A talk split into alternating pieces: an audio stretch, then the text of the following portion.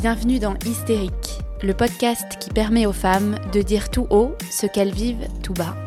Je m'appelle Clarisse, je suis professeure de yoga et j'ai créé ce podcast bienveillant qui autorise chacune à s'exprimer pleinement pour une parole plus libre et déculpabilisée. Parce qu'elle a longtemps été considérée comme une névrose féminine, l'hystérie représente aujourd'hui le symbole de la mauvaise prise en charge des troubles féminins par la société. Endométriose, fausse couche, ménopause, surcharge mentale. Dans chaque épisode, vous découvrirez l'histoire inspirante de femmes qui nous confient comment elles ont réussi à surmonter et à apprivoiser ce qui semblait faire d'elles des hystériques. Autant de témoignages pour déconstruire les tabous féminins et décomplexer toutes celles qui nous écoutent.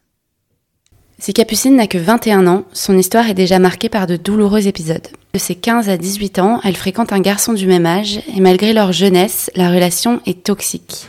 Lui violent, abuse physiquement, sexuellement et mentalement de l'adolescente. Elle admet aujourd'hui qu'elle était complètement sous emprise et qu'elle a compris à quel point il était difficile pour les victimes d'en parler. C'est donc en 2020 qu'elle décide de lancer son propre média engagé sur Instagram sous le nom de Over the Rainbow. Elle exprime ici un problème qu'on ne mentionne jamais, les violences conjugales à l'adolescence. Car si au premier abord on peut penser que ce genre de situation n'existe que dans les relations adultes, la réalité est tout autre. C'est un phénomène beaucoup plus répandu aujourd'hui, mais dont on entend très peu parler. La plupart des victimes gardent le silence, se disant comme Capucine, c'est pas possible, ce sont pas des violences conjugales, donc c'est sûrement normal.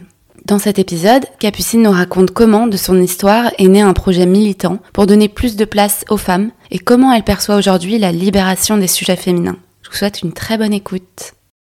Salut Capucine, tu vas bien? Salut, bah oui, ça va et toi? Ouais, ça va. Bah, merci de nous partager ton histoire aujourd'hui. Pour commencer, est-ce que tu peux te présenter à nos auditeurs, donc en quelques mots, nous partager ton prénom, ton âge, ce que tu fais dans la vie et où tu vis? Alors, donc, je m'appelle euh, Capucine Coudrier, j'ai 21 ans, euh, j'habite à Nantes et euh, je suis étudiante donc en première, première année de master en communication et médias. Et voilà, avant j'ai fait une licence lettres modernes et anglais. Donc voilà un petit peu. T'as toujours été à Nantes ou c'est juste pour tes études? Ouais, alors je suis née à Nantes. Après, mes parents habitent dans la campagne, euh, pas très loin de Nantes, on va dire. Et puis, euh, du coup, moi, j'ai pas grandi à Nantes. J'ai fait mes études à Saint-Nazaire et après, je suis revenue à Nantes. Du coup, euh, enfin, j'ai fait mon lycée pardon à Saint-Nazaire et après, je suis revenue à Nantes du coup pour pour mes études supérieures. Ok. Bah, du coup, on va repartir du début ensemble. On va retracer un peu ton ton histoire, d'où t'es venue l'envie de, de t'engager. Euh, moi, je t'ai connue sur Instagram parce que tu as un compte euh, sur lequel tu es assez engagée, très active. Tu parles de féminisme, mais aussi plus particulièrement de sensibilisation aux violences conjugales adolescentes. Donc tu vas nous, en nous en parler un petit peu plus euh, en détail, mais pour commencer, est-ce que tu peux nous expliquer d'où vient le nom de ton compte, donc Over the Rainbow, que je trouve très drôle? Ovaires, comme les ovaires euh, de femmes. Voilà, voilà, exactement. Il y a un jeu de mots. Alors en fait, quand j'ai eu envie de, euh, de, de commencer à m'engager pour le féminisme, j'essayais de trouver un nom, euh, voilà, qui, qui soit un peu catchy et tout, sachant que de base j'ai commencé aussi avec un, un podcast. Donc voilà, j'essayais de trouver un nom qui soit qui soit assez original et, et surtout je voulais quelque chose qui englobe un peu tous les sujets euh, que je voulais aborder. Donc euh, j'ai beaucoup euh, brainstormé et j'arrivais pas à trouver quelque chose qui me plaise vraiment. Et puis en fait un jour euh, j'étais avec ma sœur euh, dans sa chambre et puis euh, euh, tout d'un coup on est enfin on écoutait de la musique et en fait on est tombé sur Somewhere Over the Rainbow la chanson de la reprise par Is et en fait c'est une musique que j'aime vraiment beaucoup et je me suis dit ah ouais Over the Rainbow c'est sympa et surtout en fait je peux faire un jeu de mots avec over et du coup, je me suis dit, bah, bingo, en fait, il y a un jeu de mots, c'est catchy, c'est rigolo. Euh, donc, ça me plaisait. Et puis, en fait, au-delà de ça, il y avait vraiment toute la symbolique que je voulais. Parce que du coup, euh, avec cette idée euh, au vert, bah voilà, on voit qu'on parle euh, des femmes, c'est assez euh, obvious. Et puis euh, cette idée de rainbow, du coup d'arc-en-ciel, qui permet aussi d'inclure toutes les communautés LGBTQ+, ce qui était important pour moi aussi parce que c'est des sujets dont, dont, je parle beaucoup sur mon compte. Et puis en fait l'ensemble over the rainbow, donc au-delà de l'arc-en-ciel, c'est c'est beaucoup l'idée d'espoir, de, de, positivité aussi. Et du coup, je trouvais que ça correspondait totalement à 100% avec ce que je voulais. Donc une fois que j'ai trouvé ça, je me suis dit bingo, c'est ça. Et et puis et puis après voilà, j'ai déposé la marque d'ailleurs après parce que du coup à chaque fois que j'en parlais, les gens me disaient ah trop cool, version sympa et tout. c'est ton jamais, tu t'es. voilà, je, je vais déposer comme ça, il y aura pas de souci. Donc voilà. Ok, bah oui, c'est vrai parce que tu t'engages aussi pour parler de, de sujets euh, qui sont des tabous féminins, un petit peu comme un petit peu comme ce projet de podcast hystérique en fait. C'est ça qui est, c'est mm. ça qui est assez drôle. Et est-ce que tu as toujours eu le sentiment d'être d'être engagée parce que tu es quand même assez jeune, donc est-ce que ça t'est venu assez naturellement ou est-ce que euh, ton histoire, donc ça on, y reviendra un peu plus tard, euh, t'a poussé à le devenir? Je pense que dans mon caractère, j'ai toujours été euh, assez engagée et assez facilement euh, révoltée, on va dire. Euh, alors, je n'étais pas du tout une petite fille colérique ou quoi que ce soit. J'ai toujours été, au contraire, la petite fille très sage, très bonne élève, très voilà, qui voulait pas trop, pas trop déranger tout le monde. Euh, par contre, c'est vrai que j'ai toujours été euh, très très sensible, très émotive et euh, en fait, je ressentais, j'ai toujours ressenti énormément les injustices euh, que ce soit pour les autres, pour moi, etc. Je, j'étais toujours, euh, j'ai toujours été très sensible à ça, et c'est vrai que même quand j'étais petite, euh, je percevais des choses que je trouvais pas normales, et, et j'essayais en fait d'en, d'en parler avec avec des adultes et de demander pourquoi est-ce que ça se passait comme ça, parce que je trouvais qu'il y avait beaucoup de choses qui n'étaient pas justes.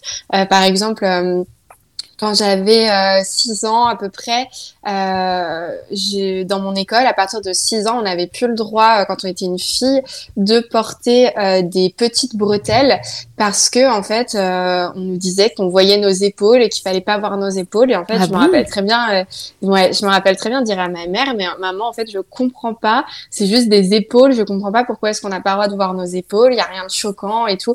Donc déjà, j'étais assez assez facilement agacée, on va dire. Et puis après, j'étais aussi j'ai toujours été très inspirée en fait par des, des figures de femmes euh, que je trouvais très fortes.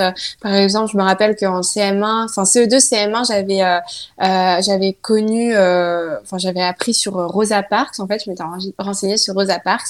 J'avais trouvé ça incroyable en fait son histoire et tout. Et je me rappelle avoir expliqué à toute ma classe du coup parce qu'on commençait à aborder le sujet de la, la, ségrégation ou je sais plus trop quoi. Puis en fait, j'en avais, expliqué, ah ouais, mais euh, vous savez, euh, il y a une femme euh, qui a incroyable, elle s'appelle Rosa Parks.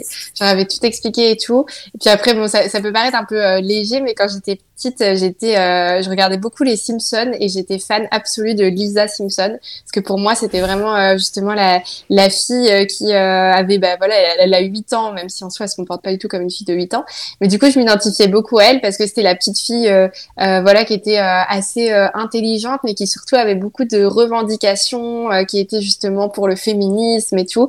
Et ça peut paraître un peu bête de dire que Lisa Simpson a été un rôle modèle, mais franchement quand j'étais petite je m'identifiais beaucoup à elle et euh, et je trouvais ça super en fait ces figures de, de, filles et de femmes euh, qui euh, qui osaient revendiquer des choses et dire qu'elles n'étaient pas d'accord même avec des adultes etc donc, donc voilà. Ouais ça t'inspirait ça t'inspirait beaucoup quoi. Et aujourd'hui du coup tu, tu fais quoi de tout ça avec ton compte Instagram c'est quoi ton objectif de quoi tu parles voilà est-ce que tu peux nous présenter un petit peu ton compte et sa visée? Alors euh, sur euh, mon compte Instagram, je parle de beaucoup de, sujets qui touchent du coup euh, aux droits des femmes et des, minorités.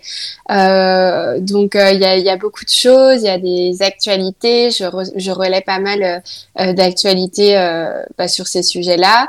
après c'est pareil, j'ai un format toutes les semaines. en fin de semaine, je publie les bonnes nouvelles de la semaine qui reprennent justement des actualités qui concernent les femmes et les minorités. Mais euh, des bonnes nouvelles parce que sinon on est un peu euh, souvent assailli de, de, choses plutôt négatives. Donc voilà, moi j'ai un côté quand même assez optimiste et j'aime bien finir la semaine voilà sur une touche un peu plus légère. Après j'ai pas mal de formats pédagogiques, éducatifs pour pour expliquer des choses en fait parce que je pense que les réseaux sociaux c'est assez merveilleux pour ça parce qu'on peut toucher beaucoup de personnes et expliquer des concepts assez difficiles de façon beaucoup plus claire pour vraiment permettre à tout le monde de, de s'en saisir. Et pour moi, c'est ça aussi qui est important avec le féminisme, c'est que ça ne doit pas rester euh, cantonné à des euh, des femmes euh, voilà de la haute société qui discutent entre elles de leurs droits ça doit vraiment être quelque chose qui qui est qui est partagé et qui est partageable par tous et toutes aussi. Donc voilà, c'est j'essaie vraiment de faire des formats qui sont accessibles, que ce soit en post écrit. je là depuis quelque temps aussi, je me suis beaucoup mise sur les formats vidéo courtes, donc Reels, TikTok, etc. parce que c'est des formats qui marchent bien en ce moment, surtout chez les plus jeunes. donc voilà, donc je fais un petit peu plein de choses comme ça. Et puis après, il y a tout ce côté aussi de d'actualité, enfin de euh, de tout ce qui concerne la sensibilisation aux violences faites aux femmes, évidemment, et notamment euh, les violences conjugales. Mais ça, on, en reparlera, je pense. Donc euh, donc voilà, c'est c'est beaucoup de beaucoup de choses comme ça et puis après bah le mon compte Instagram voilà c'est pas du tout un, un média féministe qui se veut neutre, on va dire. Euh, enfin voilà, il est incarné euh, euh, par ma personnalité aussi. Donc c'était pas forcément quelque chose que j'avais prévu au départ, mais qui s'est fait plutôt avec le temps. Et au final, enfin voilà, moi j'hésite pas à prendre à prendre position sur des sujets, à donner mon avis, à expliquer mon point de vue, etc. Donc ouais, et puis tu t'affiches beaucoup aussi physiquement, quoi. Tu l'incarnes, les reels, c'est toi qui parles. Enfin, c'est mm. ton visage, quoi. Exactement. Ok. Et justement, ouais, tu t'es exprimé sur ton compte Instagram, euh, tu as parlé de ton histoire personnelle de tes 15 à 18 ans, tu as vécu une relation euh, toxique. Et c'est pour ça aujourd'hui aussi que tu t'engages euh, pour la sensibilisation euh, des violences conjugales adolescentes. Donc j'avoue que moi, j'avais jamais entendu parler de mm. ça. Or, c'est clair que ça, ça existe. Et ça existe à 30 ans, à 50 ans, à 60 ans. Pourquoi ça n'existerait pas à 15 ans? Mm. Est-ce que tu peux nous en dire un petit peu plus? Est-ce que c'était vraiment l'objectif de ton, de ton compte Instagram ou, ou, au fur et à mesure, tu as osé dévoiler toi aussi, raconter ton histoire? Ouais, alors au départ, effectivement, c'était pas l'objectif premier. Euh, moi, à la toute base, euh, voilà, pendant le, le, premier confinement, j'ai pas mal réfléchi à bah, ce que, bah, comme beaucoup de personnes, je pense, je me suis un peu euh, remise en question. Je me suis dit, qu'est-ce que je veux faire vraiment? Qu'est-ce qui est vraiment important pour moi? Et en fait, euh, l'idée de, de, faire quelque chose autour du féminisme, ça me trottait dans la tête depuis pas mal de temps. Et du coup, je me suis posée et je me suis dit, qu'est-ce qui, toi, aujourd'hui, te choque le plus en tant que femme? Et moi, ce qui me choquait le plus, c'est euh, le, manque de euh, représentation des femmes dans les médias et surtout le fait qu'on ne leur donne pas la parole sur les sujets qui les concernent. Et en fait, euh, moi, c'était vraiment quelque chose qui m'énervait, et euh, notamment euh, sur tout ce qui concerne, par exemple, le port du voile, où en fait, c'est des sujets qui vont être longuement débattus par des hommes blancs qui ne connaissent certainement aucune femme qui porte le voile. Et en fait, on va jamais inviter une femme qui a fait ce choix de, de porter le voile pour elle dire son avis. Donc, je me suis dit, il faut que je crée un espace pour que les femmes puissent venir raconter leurs histoires à elles dans un espace safe où personne va les interrompre, où elles vont pouvoir vraiment se livré en partie là-dessus et je me suis dit le compte Instagram ça va être surtout pour relayer le podcast et puis faire quelques autres formats où voilà je faisais un peu d'actualité des petites anecdotes et tout. Euh, mais en fait je m'exposais pas du tout. Et puis, euh, et puis en fait, au bout d'un moment, je me suis dit, bah, c'est super de donner la parole à toutes ces femmes, mais en fait, je me sentais un peu euh, imposteur de ne pas euh, moi-même avoir raconté ce que j'avais vécu. Et du coup euh, ça m'a beaucoup euh, donné de courage en fait de voir ces femmes qui venaient se livrer et à chaque fois que je trouvais vraiment admirable. Et donc je me suis dit bah moi aussi il faut que que je raconte mon histoire parce qu'on sait jamais peut-être que ça peut aider certaines personnes. Et, et du coup j'ai fait un j'ai enregistré un épisode de podcast avec mon histoire donc à peu près six mois après avoir créé Over the Rainbow. Et puis à l'époque j'avais une toute petite communauté. C'était surtout des personnes qui me connaissaient euh, plus ou moins de vue. Et en fait, déjà à ce moment-là, j'ai reçu beaucoup de messages de jeunes filles que justement, je, voilà, on était au lycée ensemble, au collège ensemble, etc. Donc on se connaissait un petit peu. Et en fait, elles m'ont dit, mais moi aussi, je vivais la même chose que toi. Et je me suis dit, mais attends, ça veut dire qu'on vivait la même chose en même temps. Et personne nous en a jamais parlé, en fait. Enfin, il y a quand même un problème. Ouais. Donc ça a un peu tourné dans ma tête. Et au final euh, j'en ai reparlé sur mon compte Instagram euh, euh, il y a à peu près un an en fait où j'ai refait un post vraiment sur le sujet. Et au final c'est un post qui a beaucoup plus été partagé et tout, qui a eu beaucoup plus d'impact. Et où du coup j'ai reçu beaucoup plus de messages. Et après j'ai commencé à en parler du coup dans les médias et, euh, et j'ai vu qu'en fait, il y avait un vrai sujet euh, bah, autour des, des, violences euh, conjugales qui se passaient euh, chez les jeunes et qui, en fait, proportionnellement, arrivent plus souvent euh, chez les jeunes, chez les très jeunes couples que chez les adultes, alors qu'on n'en parle pas du tout. Donc, bah ouais, c'est dingue. Personne n'en mm. parle, quoi. Et donc toi, est-ce que euh, pour que les gens qui nous écoutent euh, comprennent un petit peu, nous, nous raconter ce qui s'est passé, du coup, ce que tu as raconté dans ces posts et dans ce, dans ce podcast, euh, et qui, j'imagine, c'est une histoire qui devait pas mal te trotter dans la tête quand tu étais en interview et que ces femmes te racontaient leurs histoires. Mm. tu as dû te dire, bon, et pourquoi, pourquoi moi je, je cacherais ça encore, quoi Ouais, bien sûr. Alors du coup, moi, ce qui, ce qui s'est passé en fait, c'est que en 2015, du coup, euh, je, je, me suis mise en couple avec un garçon que j'avais rencontré au collège. Et en fait, on s'était mis un peu ensemble déjà au collège. On était restés deux mois ensemble. Au final, ça avait pas, ça avait pas marché. Mais moi, j'étais euh, très amoureuse de lui. C'était la première fois que j'étais amoureuse. J'avais très envie qu'on se remette ensemble. Et puis, du coup, finalement, à la fin de la troisième, on s'est enfin remis ensemble. Donc, j'étais hyper contente. Euh, au tout départ, ça se passait très bien. On a enchaîné du coup avec les. On s'est mis ensemble à la fin de la troisième, donc il y a eu les, grandes vacances. Donc là, on se voyait pas euh, énormément, mais ça, se passait bien. Et puis euh, ensuite, du coup, on est rentré au lycée, et c'est là que les choses se sont un petit peu compliquées, mais vraiment très progressivement. Euh, il voulait que qu'on soit ensemble euh, tout le temps, donc euh, euh, je devais commencer à manger avec lui tous les midis, à tous les intercours, on devait se retrouver, à toutes les les pauses. après, c'est pareil, en fait, moi j'étais à l'internat et pas lui, sauf que du coup c'était quelque chose qui le mettait un peu en colère parce que le soir c'était des moments où je pouvais être sans lui en fait, où je pouvais passer du temps avec mes copines, avec avec mes amis, et ça pour lui c'était un petit peu insupportable, ça le rendait très jaloux. Du coup, il a commencé à me demander de, l'appeler euh, tous les soirs à l'internat. Euh, en me disant que bah voilà si je l'appelais pas euh, c'est que je l'aimais pas j'avais j'avais aucune empathie pour lui qui était tout seul chez lui enfin voilà il essayait vraiment de, me manipuler pour que te faire culpabiliser voilà, c'est ça. Donc je culpabilisais beaucoup et du coup, bah effectivement, j'ai commencé à, à l'appeler euh, tous les soirs. Du coup, moi, ça m'a éloigné de, de, mes amis, forcément. Ouais. Euh, et du coup, ça a vraiment commencé comme ça, avec ce système d'emprise, à me euh, à me séparer de mes amis parce que du coup, je pouvais plus passer de moments privilégiés avec elles parce que les week-ends, c'était pareil, il fallait qu'on les passe ensemble. Donc j'avais plus de temps pour voir mes copines. Et puis euh, moi, en fait, j'étais très naïve et je me disais bon bah voilà, c'est c'est le début. Euh, c'est normal d'être fusionnel dans un couple. Et puis c'est vrai qu'autour de nous, tout le monde nous disait vous êtes trop mignons, euh, euh, c'est adorable, etc. Même si moi mes copines râlaient un petit peu, mais je me disais bah ça doit être comme ça une relation, c'est c'est beau, c'est c'est puissant, c'est voilà pour moi c'était passionnel. C'était au final voilà c'était au final assez normal que ça se passe comme ça.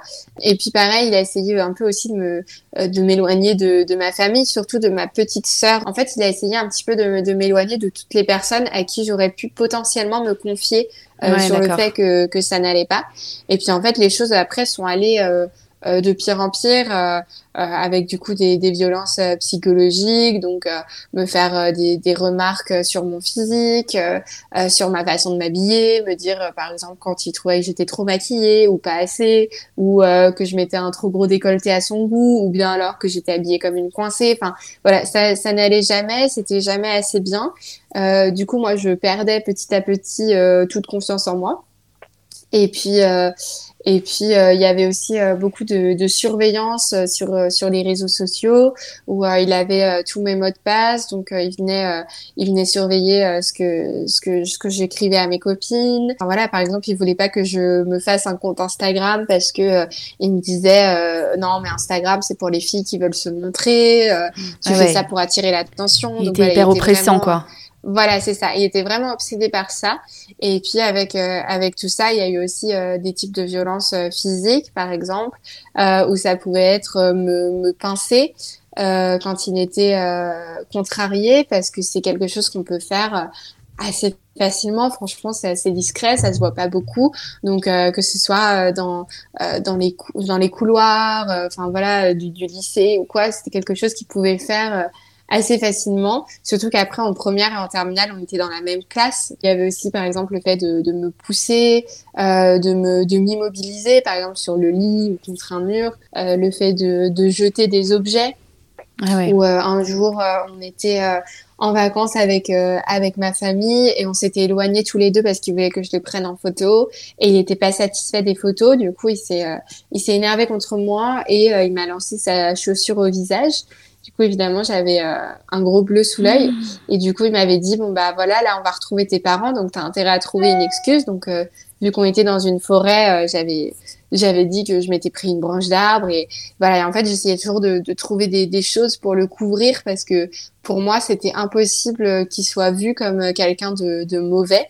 Et même, par exemple, quand il me parlait mal devant des amis, euh, quand il rigolait de moi, etc., euh, de, devant des amis pour me mettre mal à l'aise, euh, je disais à mes copines non mais vous inquiétez pas, euh, il fait ça parce que vous êtes là, il fait son intéressant, mais en vrai euh, il est pas comme ça. Enfin voilà, je voulais vraiment le, le défendre. tu le protégeais alors que voilà, c'est hyper violent. le... coup de la chaussure.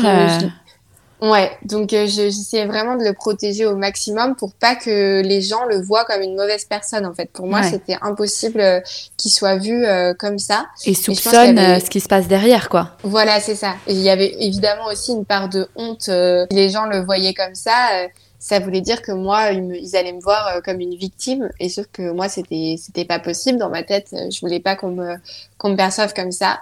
Euh, donc voilà. Puis après, il y a eu d'autres types de violences, des violences sexuelles aussi. Donc vraiment plusieurs, plusieurs types de, de violences qui ont duré du coup quasiment trois ans. Donc en fait, tout mon lycée, puisqu'on s'est séparés à la fin de, de la terminale. D'accord. Mais c'est quand même assez dur parce que c'était ta première relation, t'as pas non plus énormément d'éléments de comparaison.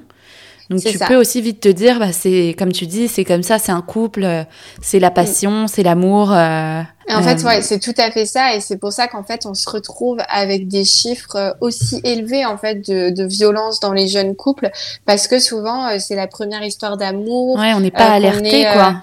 Voilà, c'est ça. On est à un âge où on est un peu euh, naïf, euh, où on est beaucoup plus vulnérable, beaucoup plus euh, manipulable, où déjà on n'a pas beaucoup confiance en nous. Moi, voilà, j'étais, enfin, j'avais pas, j'avais pas trop confiance en moi quand j'étais ah, ado, comme, comme, beaucoup, comme beaucoup d'ados. C'est, c'est assez classique malheureusement. Et en fait, faut pas oublier que dans les relations de violence, il y a tous ces moments où euh, il y a toutes ces violences, mais il faut pas oublier que derrière il y a aussi une relation amoureuse en fait, et euh, où euh, on ressent de l'amour pour la personne parce qu'à côté de ça, voilà les, les moments où il était violent, je sais pas, c'était peut-être un quart du temps, mais les, les, les trois quarts, il était adorable avec moi, il était très gentil, il me il me faisait sentir belle, il me faisait des compliments, il me disait que j'étais la femme de sa vie, donc voilà il y a tout ce côté aussi euh, manipulation. C'était une vraie emprise, ouais. C'est ça, il y a une vraie emprise et en fait, en tant qu'adolescente, quand c'est quand c'est notre première euh, relation, on se dit bon bah peut-être que euh, je sais que je savais au fond de moi que c'était pas normal, mais je me disais bon bah si ça si ça se passe comme ça, vu qu'il est plus gentil que méchant, bah je vais prendre sur moi et je, je vais attendre que ça passe. Et ce qui est un peu horrible, c'est qu'en fait j'étais vraiment résignée dans ma tête euh, alors que voilà j'avais 15 16 17 ans. Mais en fait pour moi j'étais résignée et des fois je me disais peut-être que je serais plus heureuse si on se séparait. Et en même temps je voyais tout ce que j'allais devoir affronter si on se séparait, déjà devoir, euh, euh, enfin voilà, il y avait un peu cette pression du lycée où au final tout le monde nous avait connus ensemble et je me disais j'ai pas envie en fait d'avoir tout le monde qui va nous dire pourquoi vous êtes plus ensemble, c'est dommage, vous étiez mignons. Euh, J'avais pas envie euh, euh, d'affronter aussi ma famille, de leur dire voilà qu'on n'était plus ensemble, surtout que eux ils l'aimaient beaucoup parce qu'évidemment lui il était adorable devant eux. donc j'avais pas envie tu de voulais pas tout briser quoi. Mm. Voilà, c'est ça. Et je me disais, j'ai pas envie non plus de recommencer une relation. Et ça peut paraître complètement euh, bête parce que quand on est ado, euh, voilà, enfin, évidemment qu'en général, on a d'autres relations après. Voilà, on a toute la vie devant nous. Mais en fait, pour moi, je me disais, c'est impossible. Déjà, il y aura personne qui voudra de moi parce que j'étais vraiment complètement manipulée et je me disais qu'effectivement, euh, comme il le disait si bien, j'étais nulle et que personne d'autre que lui pourrait m'aimer. Et, et, je me disais, bah je vais prendre sur moi toute ma vie et, euh, et ce sera comme ça et, euh, et tant pis euh, j'avais qu'à faire les bons choix au bon moment mais maintenant c'est trop tard. Donc j'étais vraiment dans une façon de penser ultra fataliste où encore maintenant je me dis mais comment est-ce que j'ai pu me dire ça alors que j'étais aussi jeune? Mais j'étais tellement manipulée que dans ma tête il n'y avait pas d'issue possible en fait. Ouais Et alors justement, comment, dans ces cas-là, comment on fait pour s'en sortir? Est-ce que c'est toi qui l'as quitté? Si oui, est-ce que tu as eu un déclic? Ou est-ce que tu as attendu que, que, lui parte? Parce que tu es quand même resté trois ans, du coup, euh, un petit peu dans l'emprise, quoi. Ouais, alors euh, du coup, ce qui s'est passé, c'est que euh, moi déjà, il y avait des, des moments où j'avais envie de partir. Euh, parce que il y avait des fois où je me disais euh, après euh, des moments de violence par exemple où je me disais là c'est c'est pas possible c'est trop il faut que je m'en aille euh, c'est trop pour moi, je je peux pas supporter et ça doit quand même pas être normal de, de vivre ça. Euh, sauf qu'en fait, il y a ce fameux euh, cycle des violences conjugales qui fait que c'est très difficile de partir. Donc en fait, c'est un cycle qui est en quatre phases. La première phase, c'est la phase de tension où euh, voilà l'agresseur va mettre un climat de, de peur où la victime sent qu'il va que ça va exploser. Elle sait pas quand, mais elle sent que que ça va mal se passer. Ensuite, il y a la phase d'agression, donc le moment où les violences sont commises. Et là, en fait, la victime, elle euh, trouve que c'est complètement disproportionné. Donc, en fait, c'est à ce moment-là, dans cette deuxième phase, que la victime peut se dire là, il faut que je m'en aille parce que euh, ça va pas, je mérite pas ça. Enfin voilà, c'est le moment où on a un peu de lucidité. Et sauf que du coup, on passe dans la troisième phase tout de suite, qui est la phase de justification, où euh, l'agresseur du coup va expliquer son comportement par des facteurs externes et notamment en fait le comportement de la victime en lui disant euh, bon bah voilà par exemple pour les chaussures bah voilà je t'ai jeté la chaussure dans la tête mais en même temps t'as vu comment tu prends les photos t'es bonne à rien tu fais pas d'efforts voilà et en fait la victime victime, elle va vraiment intégrer ses justifications. Elle va se dire, bah ouais, peut-être qu'effectivement, j'ai pas bien fait ça, peut-être que j'aurais pas dû dire ça, pas dû euh, porter ça comme vêtement. Enfin voilà, elle va vraiment se dire que c'est de sa faute. Si bien que même si quelqu'un de l'extérieur remarque qu'il y a quelque chose qui va pas dans la relation et lui pose des questions, elle va euh, justifier en fait euh, et excuser le comportement de son agresseur en disant non mais t'inquiète pas là je l'ai un peu énervé mais en vrai euh, ça se passe pas comme ça d'habitude il est hyper sympa enfin t'inquiète pas pour moi. Parce qu'en fait elle, elle, elle s'en persuade elle-même. Et du coup il y a la dernière phase qui est la phase de lune de miel et là, c'est le moment où l'agresseur va complètement changer de comportement. Où euh, moi, je sais que j'avais l'impression en fait qu'il comprenait d'un seul coup ce qu'il venait de me faire. Euh, il pouvait se mettre à pleurer, euh, euh voilà, à, s'excuser, à me dire qu'il était désolé, qu'il recommencerait plus, euh, qu'il allait faire des efforts, qu'il allait changer. Et puis effectivement, il, il, changeait vraiment, il faisait vraiment des efforts pendant quelques jours, semaines, voire même mois, où en fait ça se passait hyper bien. Et du coup, dans cette phase-là, la victime elle relâche petit à petit son attention parce qu'elle se dit bon bah ok il a changé, j'ai réussi à le faire changer donc en fait il y a plus de raison que je parte parce que euh, je l'aime et, euh, et en fait il me prouve qu'il peut euh, faire des efforts et donc du coup à ce moment-là la victime elle rebaisse sa garde et du coup c'est le moment où on retourne dans le cycle encore. C'est un vrai cercle vicieux quoi. C'est exactement ça et du coup c'est pour ça que c'est aussi difficile de partir pour une victime c'est que dans les peu de moments de lucidité qu'elle a en fait elle se fait piéger à nouveau. Mm. Donc du coup c'est hyper complexe. Et en plus le pire c'est que moi à l'époque euh, déjà je savais ce que c'était euh, les, les, violences sexuelles, genre agression sexuelle, viol, etc. Parce que j'étais au lycée au moment de MeToo. Ouais. Donc euh, voilà je j'en entendais beaucoup parler. En plus j'étais déjà assez intéressée par le féminisme et tout. Donc je trouvais ça vraiment top toutes ces femmes qui libéraient leurs paroles et tout. mais sauf qu'en fait j'avais pas tous les éléments parce que je j'arrivais pas à comprendre que ce que moi je vivais ça en était aussi puisque pour moi ça pouvait pas être commis par un, copain. Et du coup je j'arrivais pas à avoir tous les éléments et je me disais ouais c'est super ces femmes ce qu'elles font mais moi euh, c'est pas ça que je vis. Et puis pareil pour les violences conjugales en fait étonnamment je savais ce que c'était les violences conjugales euh, mais pour moi, j'étais pas du tout concernée. Et même, j'ai le souvenir, on regardait une, une série avec mon ex qui s'appelle Big Little Lies, euh, dans, lequel, dans laquelle euh, Nicole Kidman joue le rôle d'une femme euh, battue par son mari. Et en fait, je me rappelle très bien de regarder cette série avec lui et de me dire, c'est fou parce qu'il ressemble énormément au, mari de Nicole Kidman, du personnage qu'elle joue. Et euh, je voyais beaucoup de points communs entre eux, mais en même temps, c'était pas exactement les mêmes types de violences. Et puis surtout, euh, bah, c'était un couple marié avec des enfants qui vivaient ensemble. Et du coup, je me disais, bah non, bah ça peut pas être ça en fait, parce que toujours pas nous. C'est pas ça. Voilà. Ah ouais, et t'attendais le schéma euh, euh, vraiment comme ce que tu vivais, quoi. Exactement. En fait, j'avais un peu tous les éléments sauf euh, des éléments euh, qui permettaient de, de, me sentir représentée et de me dire bah moi c'est ça que je vis parce que ça peut arriver à tel âge, parce que les violences sexuelles ça peut être commise euh, par euh, le compagnon, parce que les violences conjugales il n'y a pas besoin d'être marié, d'avoir des enfants pour que ça arrive. Donc il me manquait en fait les éléments clés et peut-être que si j'avais eu à ce moment-là les éléments clés, j'aurais pu avoir un déclic et c'est pour ça que les sensibilisations, notamment dans les établissements scolaires, c'est ultra important parce qu'en fait, ça peut permettre d'avoir de, la représentation et de comprendre ce qu'on est en train de vivre et du coup d'avoir un déclic et, déjà de demander de l'aide. Parce qu'en fait, moi, le truc, c'est que je ne conscientisais même pas ce que je vivais.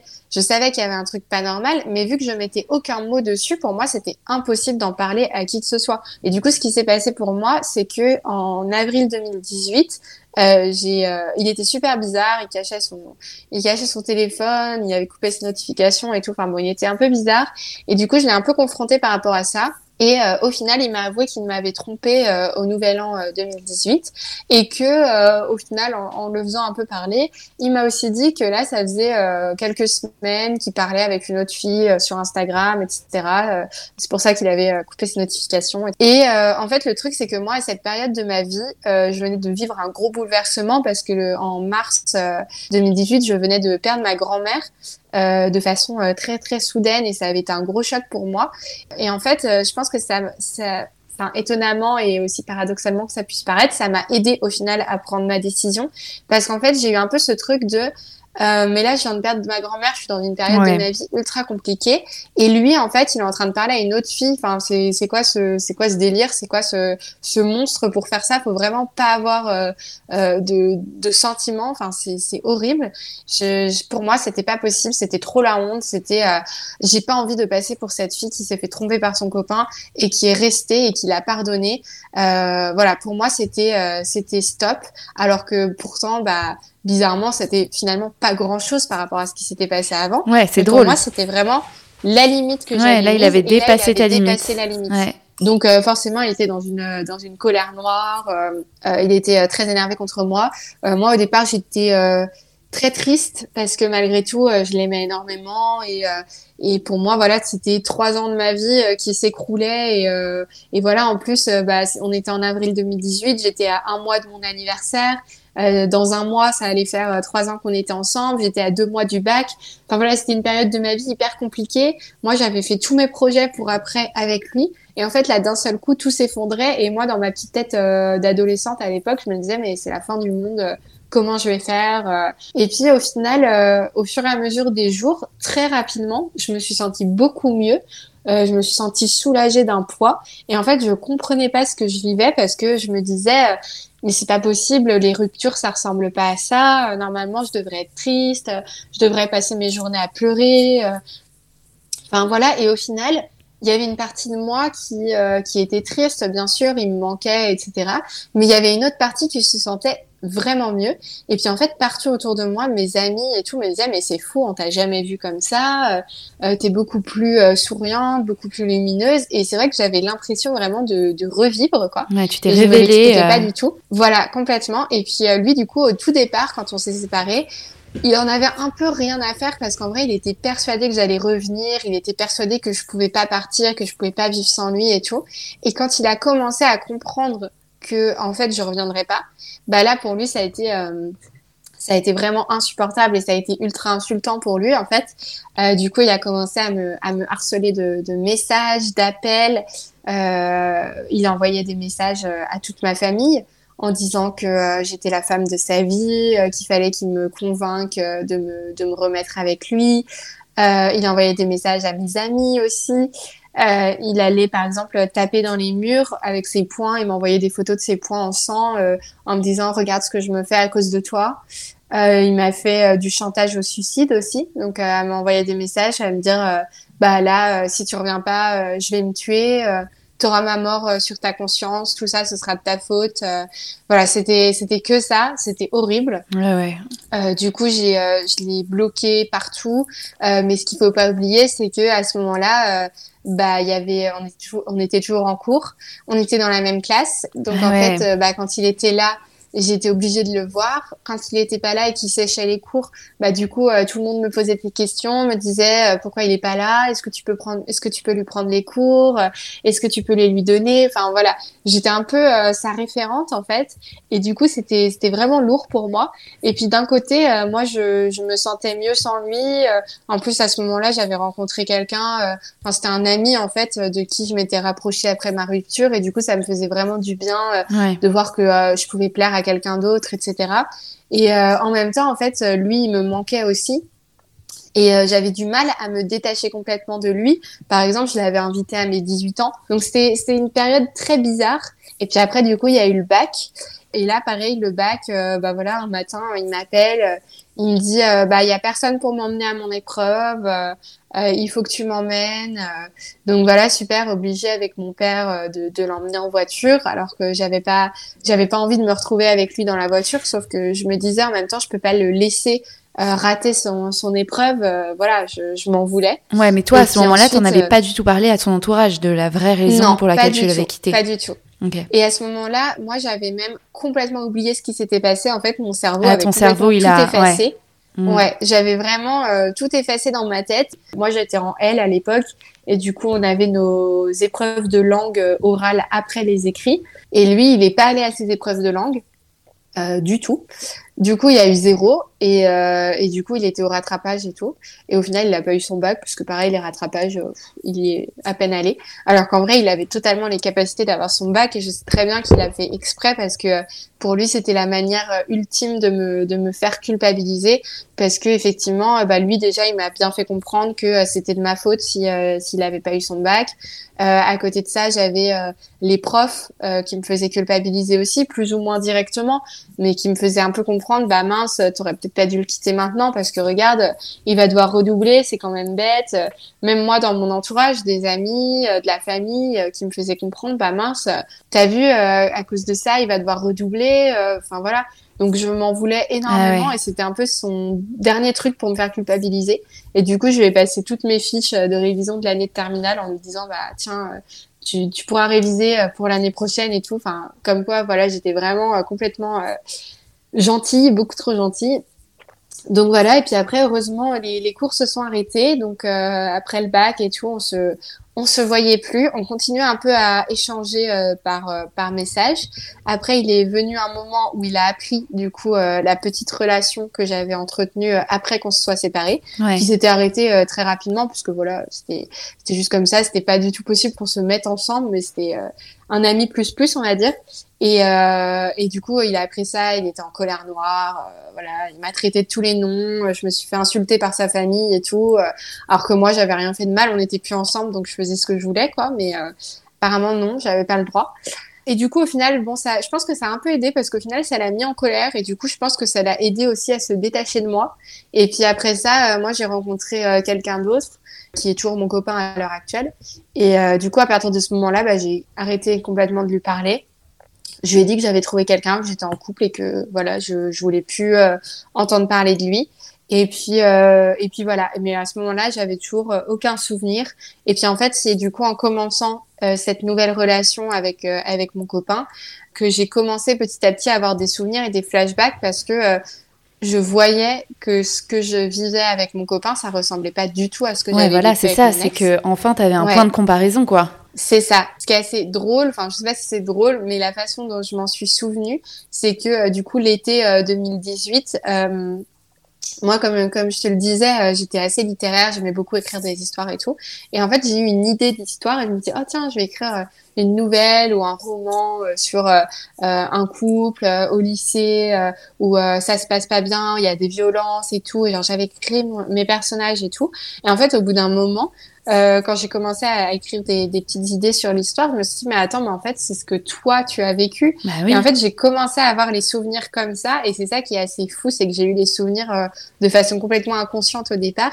Et où après, je me suis dit, mais en fait, euh, non, c'est pas des personnages, c'est vraiment ce que toi, tu as vécu. Donc, j'étais un peu perdue avec ça et du coup j'ai commencé à en parler à mon copain qui était tout aussi perdu que moi et qui savait pas trop quoi me dire. Et puis après les souvenirs sont vraiment revenus au fur et à mesure où voilà j'avais des flashbacks surtout sous forme de cauchemars et tout. J'avais vraiment du mal en fait à, comprendre ce que je vivais. Et puis euh, du coup mon copain savait pas trop quoi faire de ça non plus.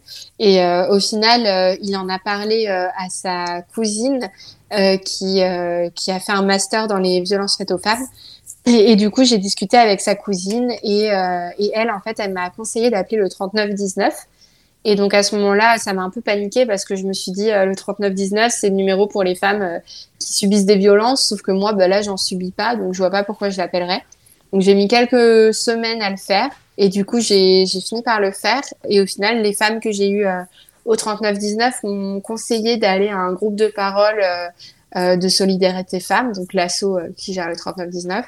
Euh, en me disant que ça allait euh, m'aider de parler à d'autres personnes. Et du coup, j'y suis allée euh, à Nantes et en fait, ça m'a effectivement beaucoup aidé. Pour la première fois, j'ai pu raconter vraiment mon histoire parce qu'en soi, mon copain, bon bah, j'avais pas trop envie non plus de lui raconter tous mes souvenirs parce que je sentais que c'était aussi difficile pour lui et c'était pas forcément son rôle de, de devoir accueillir tout ça.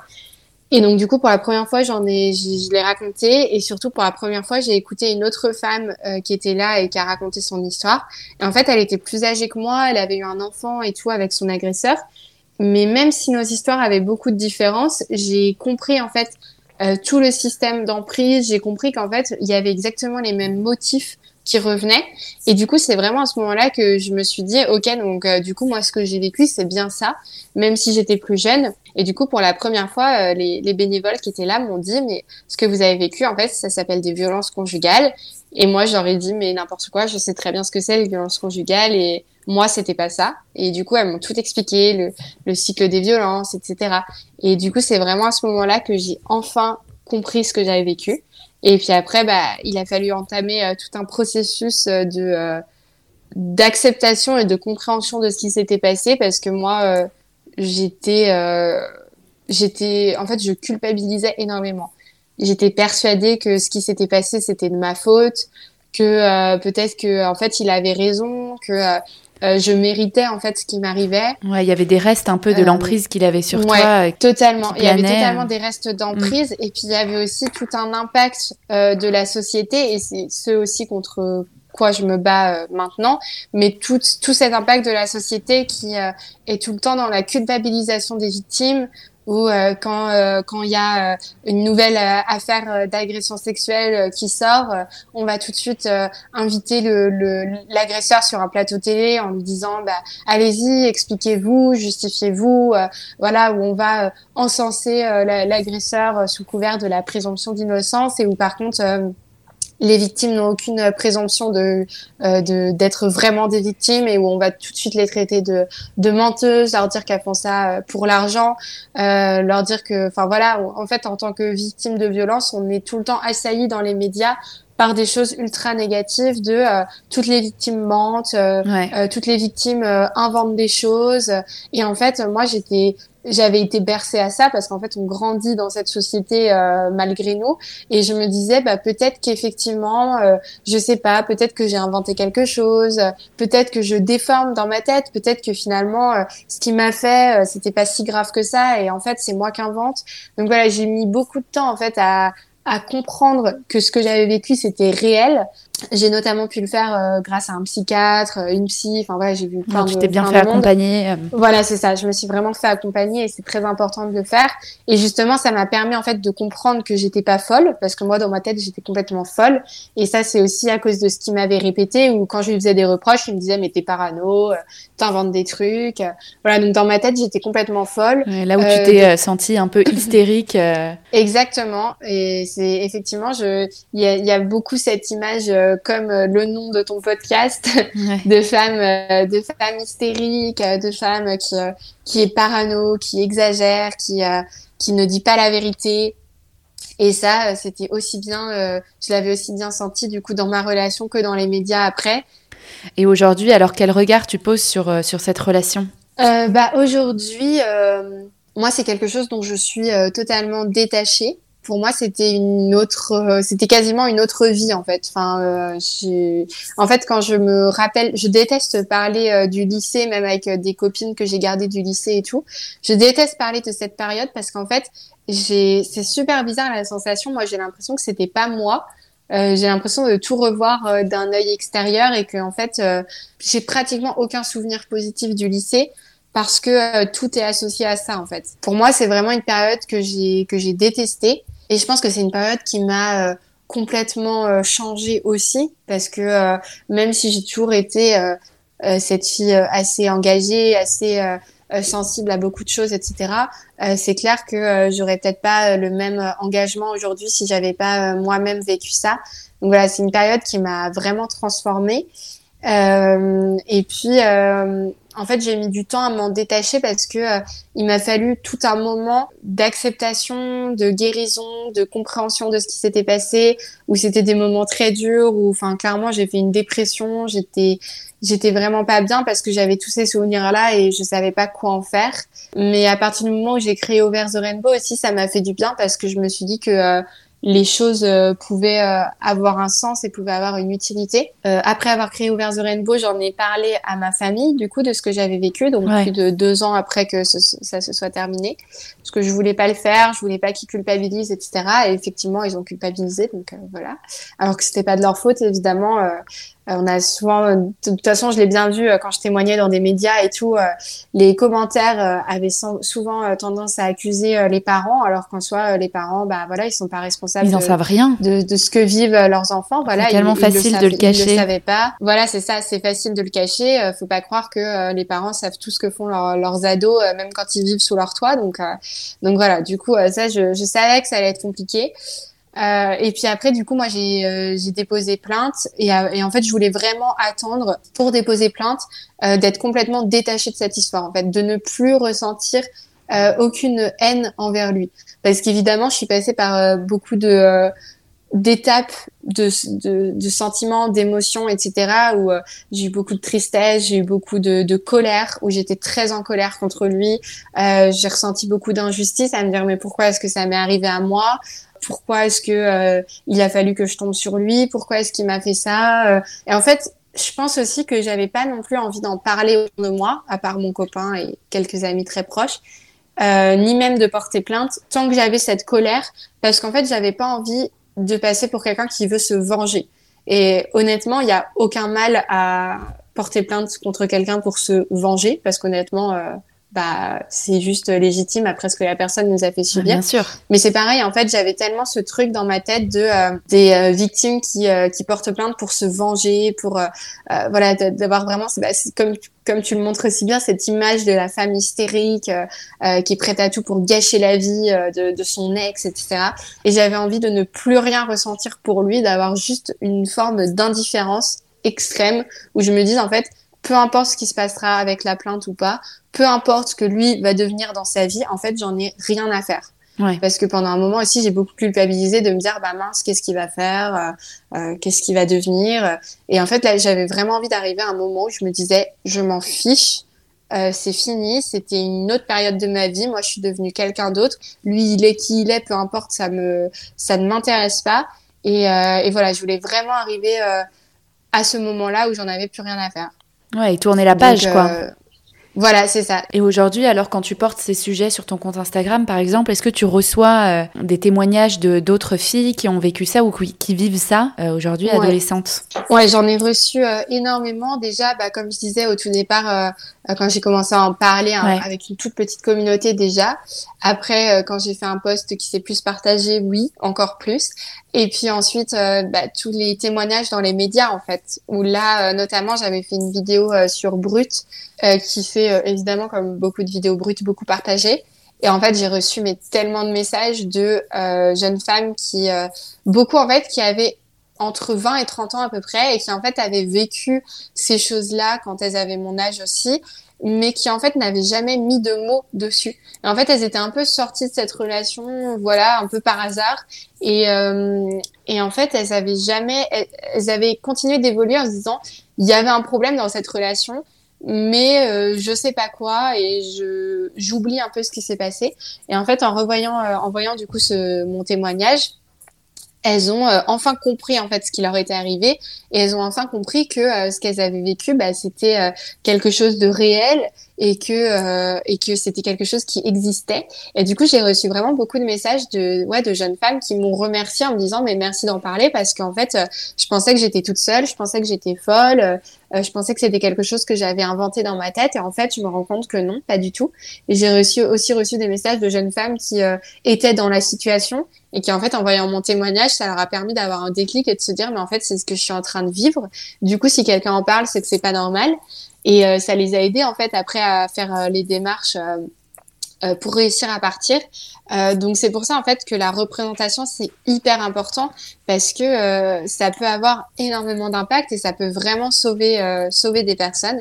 Et c'est pour ça aussi que moi j'ai j'ai commencé à faire des interventions du coup en milieu scolaire donc euh, du collège à l'établissement, euh, à l'enseignement euh, supérieur. Parce que du coup, en, en, venant directement aux élèves et en leur racontant mon histoire, en leur expliquant voilà pourquoi est-ce que c'est difficile de partir, ce que c'est les violences conjugales, etc bah, ça permet de les toucher directement et euh, eux d'être plus alertes euh, par rapport à leur relation.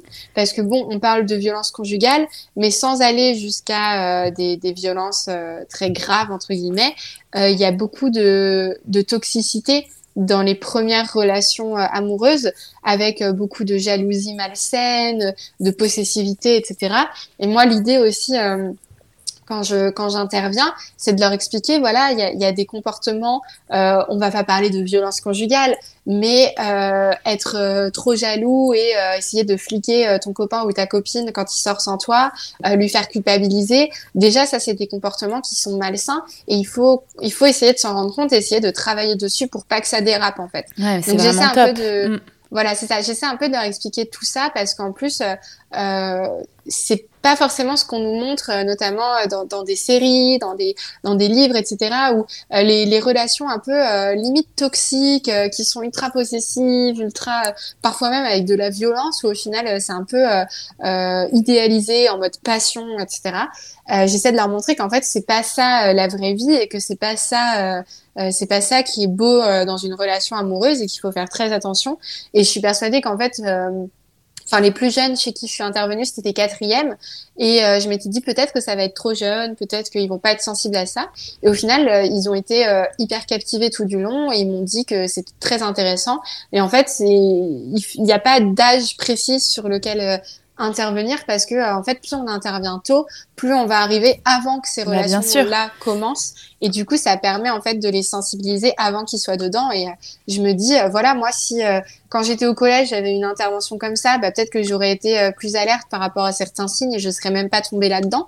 Et si euh, quand j'étais au lycée, j'avais une intervention comme ça, bah, peut-être que euh, je me serais dit, c'est bizarre parce que ça ressemble à ce que je vis. Donc c'est pour ça que c'est ultra important et ça, c'est vraiment quelque chose que je veux développer petit à petit. C'est juste le début, mais j'ai vraiment envie de, de, continuer à développer ça et, et voilà ce que je fais sur les réseaux sociaux, j'adore mais euh, venir sur le terrain, euh, c'est aussi hyper important. Ouais, et puis surtout, ça reste pas dans un cercle féminin, c'est que aller dans des écoles, tu sensibilises aussi les garçons.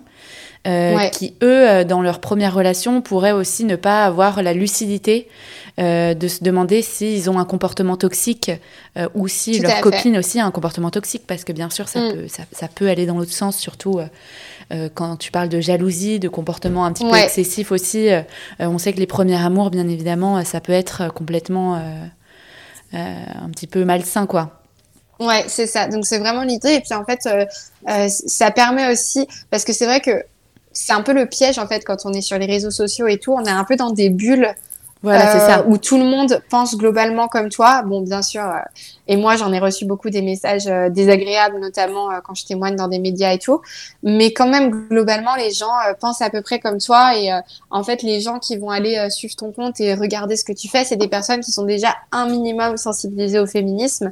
Et, et en fait, là, de venir dans les écoles, ça permet de de s'adresser à des, des, personnes et notamment des, des jeunes hommes qui vont euh, peut-être euh, diaboliser un peu le féminisme, qui vont avoir peur de ça et qui en fait, en voyant un compte comme le mien, vont jamais euh, s'y intéresser parce qu'on se dit, oh là là, ça doit être quelqu'un qui déteste les hommes encore, je vais m'en prendre plein la tronche, flemme. Alors que là, du coup, le fait que je vienne leur expliquer les choses, bah, ça les sensibilise sur le sujet. Et au final, la plupart du temps, j'ai des très bonnes réactions des garçons. Enfin là, hier encore, je suis intervenue dans un établissement où c'était des BTS, je crois, et euh, franchement, ils étaient adorables, ils étaient euh, ultra euh, actifs. Et au final, là, c'était un groupe où il y avait autant de garçons que de filles. Mais en fait, c'est pratiquement que les garçons qui ont, qui ont participé, qui ont posé beaucoup de questions et tout. Donc, j'ai trouvé ça super. Euh, et ouais, vraiment, c'est hyper intéressant. Et je pense que pour le côté intervention, le fait que j'ai que 21 ans, enfin bientôt 22, et que je sois j'ai le même âge qu'eux. Bah oui, ça les rend captifs aussi, euh, aussi, bien sûr. Voilà, c'est ça, ça crée, ça crée un lien et, euh, et voilà. Et après, quand j'interviens au collège, bah certes, je suis un peu plus âgée qu'eux, mais le fait que j'ai vécu ça quand j'avais à peu près leur âge, bah c'est pareil. En fait, ça leur, euh, ça leur permet de s'identifier et du coup, je pense que c'est beaucoup plus efficace aussi au niveau de la prévention derrière. Et du coup, toi, quel serait ton conseil pour la capucine de l'époque et pour toutes celles qui nous écoutent en, en quelques mots comment on aide quelqu'un qui, qui, pourrait être dans une relation toxique? C'est quoi les réflexes à avoir? Euh, bah, le, le, souci quand on y est, c'est que c'est difficile de s'en rendre compte. Donc déjà, je pense que quand on arrive à conscientiser le fait que quelque chose ne va pas, il faut essayer d'en parler à quelqu'un et il faut essayer de se confier sur ce qu'on vit. Euh, il faut essayer de pas ressentir euh, trop de honte, même si je sais que c'est plus facile à dire qu'à faire parce que quand on y est, clairement, euh, on a vraiment honte de soi et, et voilà, on, se sent vraiment minable, quoi. Donc euh, ça, c'est vraiment difficile, mais franchement, quand on arrive à en parler, c'est déjà quelque chose d'énorme. Et si on a trop peur euh, de se confier à des amis, à de la famille, parce qu'on n'a pas envie qu'ils nous voient euh, comme ça, on n'a pas envie de les inquiéter. Enfin, moi, je sais que c'était beaucoup ça. Euh, bah, il y a des, des assos qui existent, et notamment l'asso En avant toutes, qui est vraiment super, qui est super engagée sur les violences faites aux jeunes. Et elles, en fait, elles ont un, chat en ligne qui s'appelle commentsem.fr. C'est un peu l'équivalent du 3919, sauf que c'est pour les jeunes et c'est en ligne, donc c'est beaucoup plus facile. Et du coup, on peut tomber sur des, on tombe sur des répondantes euh, professionnelles qui vont vraiment euh, euh, bah, lire notre histoire, nous poser des questions, nous aider à en fait à comprendre ce qu'on vit. C'est vraiment génial et c'est d'ailleurs un site euh, sur lequel on peut aller aussi si on si on n'est pas concerné directement mais qu'on a des soupçons dans son entourage qu'on a peur euh, euh, qu'un ou une de nos amis ou quelqu'un de notre famille soit soit dans cette situation. On peut aussi contacter ce chat et, et leur poser des questions par rapport à ce qu'on a pu constater.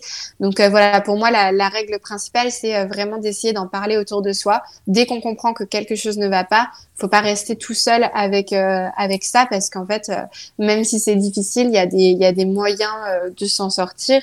Et, euh, et surtout aussi, faut, euh, je pense que c'est important quand on est dans cette situation-là de se dire que on va pas rester euh, une victime toute notre vie et qu'on va pas rester euh, brisée et malheureuse toute notre vie. Parce que moi, c'est vraiment ce que je pensais à l'époque. Je me disais, une fois que tu as été victime de ça, c'est mort, ta vie, elle est finie en fait. Et ça, c'est aussi encore une fois beaucoup euh, à cause d'un manque de représentation. On voit tout le temps les, les victimes de violences comme euh, des, des femmes ultra effacées, euh, ultra molles, qui ne qui ne parlent pas, qui ne disent rien. Enfin voilà. Et en fait, c'est pas ça la réalité. Les, les, victimes de violences que, que je connais en tout cas sont toutes des femmes ultra ultra fortes, ultra bavardes, ultra voilà. Il n'y a pas c'est pas parce qu'on a été euh, victime un jour qu'on va être victime euh, toute notre vie. Et moi, c'est ce que j'essaie de, montrer aussi en n'ayant pas peur de témoigner justement à visage découvert, etc. Et en n'ayant pas peur d'entreprendre des choses et de, faire des choses de ma vie. C'est que, euh, voilà, certes, j'ai été victime, certes, j'ai eu honte, mais euh, bah, aujourd'hui, j'en ai fait quelque chose et, j'ai plus honte de, ce que j'ai vécu. Et il n'y a aucune honte à avoir quand on a été victime de violence parce que c'est pas de notre faute du tout. Ouais. Est-ce que justement tu as un ouvrage, une pratique à nous recommander euh, à ce sujet qui t'a toi aidé et inspiré? Alors, euh, un ouvrage sur le qui parle vraiment de, ce sujet-là, j'en ai pas lu. Je sais que euh, je connais deux écrivaines qui en ont fait, qui ont vécu un peu la même chose que moi, qui s'appellent Agathe Breton et Marie Gervais qui ont écrit des livres sur le sujet. Et après, euh, sinon, moi, j'ai, c'est une musique euh, que j'ai écoutée et qui, qui m'a beaucoup aidée. C'est euh, la musique de Barbara Pravi qui s'appelle Le Mal Amour. Parce qu'en fait, elle, elle a vécu aussi des violences de ce type quand elle était très jeune. Et en fait, elle a écrit une musique sur le sujet. qui parle notamment de comment est-ce qu'on aime après avoir vécu des violences quand on est très jeune. C'est une très jolie musique. Ok, top. Eh ben, merci beaucoup Capucine en tout cas pour ton témoignage. Je pense que il aidera pas mal de, jeunes filles, encore une fois, qui, qui sont peut-être dans la même situation. Euh, pour terminer, est-ce que tu as un sujet féminin que tu souhaiterais qu'on aborde dans un prochain épisode qui, selon toi, n'est pas encore assez traité aujourd'hui? Euh, un sujet féminin euh, qui pourrait être euh, abordé qui n'est pas assez traité. je pense moi quelque chose qui m'intéresse à titre personnel, ça pourrait être les rapports de certaines femmes avec la religion par exemple. Enfin, je donnais l'exemple tout à l'heure des bah, justement des femmes qui portent le voile ou voilà les pauvres, on passe tout notre temps dans les médias à parler de ça comme si c'était le sujet vraiment le, plus important en France actuellement. Donc euh, oui, je pense que donner la parole à une femme euh, euh, qui a un rapport fort avec la religion, ça pourrait être quelque chose d'intéressant parce que c'est la religion d'une manière générale, c'est beaucoup décrié et c'est beaucoup repoussé en ce moment dans, dans nos sociétés. Mais euh, je pense que c'est tout à fait possible d'avoir des rapports très sains avec la religion et d'être féministe et euh, catholique, musulmane, juive, peu importe. Ouais, bah c'est une super proposition de sujet. Moi, j'y avais pas pensé du tout. Euh, donc, je me le note et j'ouvre mon micro pour toutes celles qui, qui aimeraient témoigner. en tout cas, merci beaucoup, Capucine.